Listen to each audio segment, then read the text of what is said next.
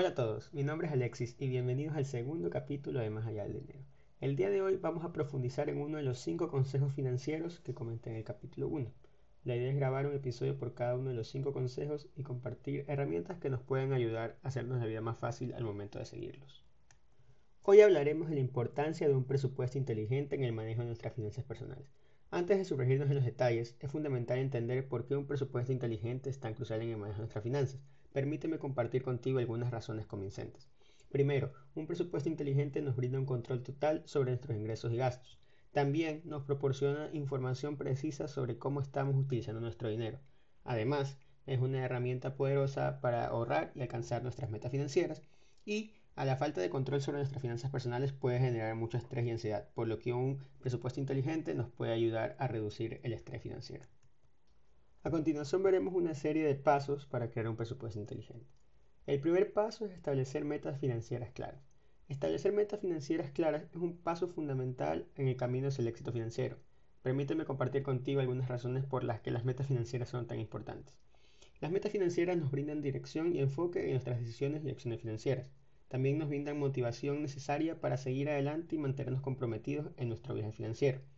Además, nos brindan un producto de referencia para medir nuestro progreso y nos ayuda a priorizar nuestros gastos y tomar decisiones más conscientes sobre cómo utilizamos nuestro dinero. Ahora veamos algunos ejemplos de metas financieras comunes que podríamos establecer. Ahorrar una casa. Muchas personas sueñan con tener su propia casa. Establecer una meta financiera para ahorrar para el enganche o costos asociados con la compra de una vivienda es un objetivo común y alcanzable. Pagar deudas. Si tenemos deudas, establecer una meta para pagarlas puede ser una excelente manera de mejorar nuestra salud financiera. Crear un fondo de emergencia. Tener un fondo de emergencia es esencial para hacer frente a imprevistos financieros. Y podemos hablar de esto en un episodio más adelante, solamente sobre fondos de emergencia. Y por último, ahorrar para la jubilación. Es importante establecer metas financieras para nuestro futuro y poder vivir una vida tranquila cuando seamos mayores. Establecer metas financieras claras es parte vital de nuestro viaje hacia el éxito financiero. Nos brinda dirección, motivación y nos ayuda a tomar decisiones inteligentes con nuestro dinero. El segundo paso es calcular nuestros ingresos mensuales. No puedes gastar, ahorrar ni invertir si no ingresas dinero. Aquí tienes algunos consejos prácticos que pueden ayudarte con este proceso. También hay que entender que existen diferentes tipos de ingresos, pero los podemos dividir en fijos y variables, y nuestro objetivo siempre debe ser incrementar ambos. El primer paso es identificar tu salario principal, es decir, el ingreso regular que recibes de tu empleo, si es que lo tienes. Toma en cuenta el salario bruto, es decir, el monto antes de deducciones, impuestos, contribuciones, seguro social, etc. Si tienes ingresos adicionales como trabajo freelance, alquileres, ventas de productos, asegúrate de incluirlos en tus cálculos. Si estos ingresos son regulares, puedes sumarlos al salario principal. Si son variables, trata de hacer una estimación promedio mensual basada en lo que has hecho en el pasado. Si recibes bonificaciones o comisiones de trabajo, también ten estos ingresos en cuenta al momento de calcular los ingresos mensuales. Y por último, ten en cuenta los ingresos pasivos como dividendos de inversiones, rentas de propiedades estos también tienen que ser considerados. Por ejemplo, yo recibo aproximadamente 15 dólares en dividendos solo por tener ciertas acciones. En otro episodio hablaremos sobre herramientas que podemos utilizar para invertir en acciones y fondos indexados que nos pueden dar estos rendimientos en, dividendos.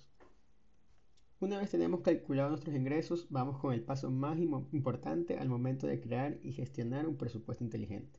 Identificar y categorizar nuestros gastos.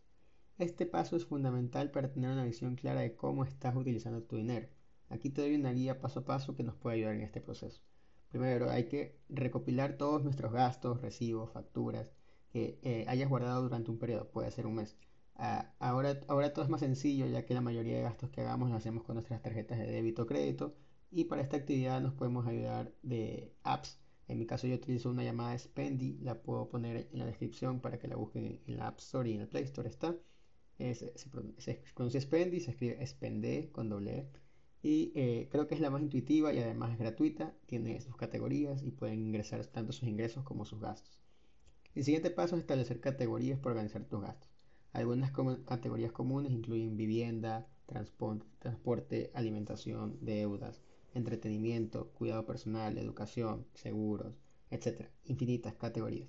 Puedes personalizar estas categorías según según tus necesidades y preferencias una vez más, en la app de Spendy vienen todas las categorías y se hace todo mucho más fácil. A medida que revisas tus gastos es posible que te des cuenta que necesitas ajustar o agregar más categorías para reflejar tus patrones de gasto real. No dudes hacer esto para así obtener una imagen más precisa. Por experiencia te puedo decir que hay que ser muy disciplinado para llevar este registro. Yo mismo hay meses que no lo logro. pero tenemos que intentarlo por 15 días un mes y verás lo poderosa que puede ser esta herramienta. Ahora que hemos identificado y, categorizado nuestros gastos, nos toca priorizar. Al priorizar nuestros gastos nos aseguramos de que nuestro dinero se destina a las áreas que nos acercan realmente a nuestras metas financieras que establecimos en un principio. Además, al asignar nuestros recursos financieros de manera consciente y estratégica, optimizamos el uso de nuestro dinero. Nos permite tomar decisiones más informadas sobre en qué áreas estamos dispuestos a gastar más y en cuáles podemos reducir o eliminar gastos innecesarios. Si nos podemos muy técnicos, hasta podemos establecer porcentajes de cuánto vamos a gastar. Ahora veamos algunos consejos prácticos para identificar y recortar gastos innecesarios. Primero, y más importante, distinguir entre necesidades y deseos. Diferencia entre lo que realmente necesitas y lo que es un deseo o capricho. Hay que priorizar nuestras necesidades básicas y si es necesario reducir o eliminar todos los gastos relacionados con los deseos menos importantes. Además hay que practicar un consumo consciente. Antes de realizar una compra siempre pregúntate si realmente necesitas ese artículo o servicio. Considera si va a ser de utilidad a largo plazo y si contribuye para tus metas financieras. Creo que este punto es clave ya que en los gastos nosotros podemos conseguir más control. Yo mismo en un momento de mi vida me di cuenta que estaba gastando mucho dinero en vida nocturna y sí, a la mayoría de nosotros nos gusta divertirnos y pasarla bien, pero al hacer un presupuesto nos podemos dar cuenta realmente de cuánto nos está costando esta diversión y poder tener un mejor control. Ahora veamos algunos consejos prácticos para asignar montos adecuados a cada categoría de gastos y equilibrar nuestras necesidades y deseos. Primero, hay que priorizar el ahorro. Destinar una parte de nuestros ingresos a la categoría de ahorro, establecer un objetivo de ahorro mensual y asignarles un monto antes de distribuir el resto de tus ingresos en otras categorías. Puede ser un monto, puede ser un porcentaje fijo, 30, 20, 10%. Recuerda que si no puedes ahorrar un 10% de lo que generas es porque estás viviendo una vida por fuera de tus capacidades y que no puedes invertir si no tienes nada ahorrado. A medida que asignas montos a cada categoría, ten en cuenta tanto tus necesidades básicas como tus deseos. Es importante satisfacer tus necesidades esenciales, pero también es saludable permitir algunos gastos en áreas de entretenimiento o disfrute personal. Lo importante es conseguir un balance. Hay que ajustar según nuestras prioridades. Si una categoría específica es especialmente importante para ti, como la educación o cuidado de salud, considera asignar un monto mayor a esa categoría y ajustar en las otras consecuencias. Por ejemplo, yo, yo gasto mucho en deporte, juego tenis, por lo cual invierto en un profesor, en bolas, en, equipamiento de tenis, pero porque es mi diversión y prefiero gastar en esto y gastar que gastar, como decía antes, en vida nocturna. Ser realista y flexible. Establece límites que sean realistas para la situación financiera actual. No te presiones demasiado ni te permitas excesos innecesarios.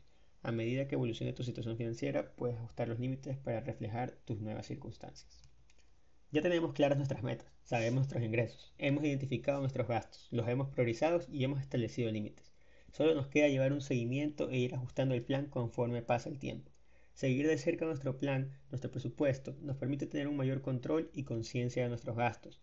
Nos va a ayudar a identificar áreas donde estamos gastando más de lo planeado o donde hay fugas de dinero Nuestras circunstancias financieras pueden cambiar con el tiempo, ya sea un aumento en los ingresos, un cambio en los gastos o nuevos objetivos financieros. Es importante realizar ajustes en el presupuesto para reflejar estos cambios. Si tenemos metas financieras establecidas, el seguimiento regular del presupuesto nos ayuda a mantener un rumbo hacia ellas. Para facilitar el seguimiento del presupuesto existen diversas herramientas y aplicaciones disponibles.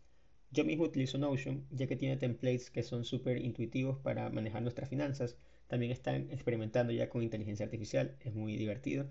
Eh, también existen varias plantillas gratuitas de Excel que nos permiten una buena gestión de presupuesto. Si eres más a la antigua, también puedes llevar el registro de tus ingresos y gastos en una libreta. Lo importante es hacernos cargos de nuestras finanzas y tener claro en todo momento nuestra situación financiera. Ningún presupuesto es perfecto, siempre existen contratiempos que nos pueden hacer gastar algo más, eh, algo más y por eso es muy importante tener un fondo de emergencia. Pero es muy importante tener en claro con cuánto contamos cada mes, cuánto vamos a ahorrar, cuánto podemos invertir, qué podemos gastar y qué lujos nos vamos a dar. Eso es todo por hoy. En el próximo episodio hablaremos de la importancia del ahorro y qué herramientas podemos utilizar para ahorrar. Recuerda que me puedes seguir aquí en Spotify para que estés saltando cada vez que siga un episodio y también me puedes seguir en mi Instagram, guion bajo, más allá del dinero. Recuerda que la meta es la libertad financiera y estas herramientas son el medio para lograrlo. Muchas gracias por escucharme.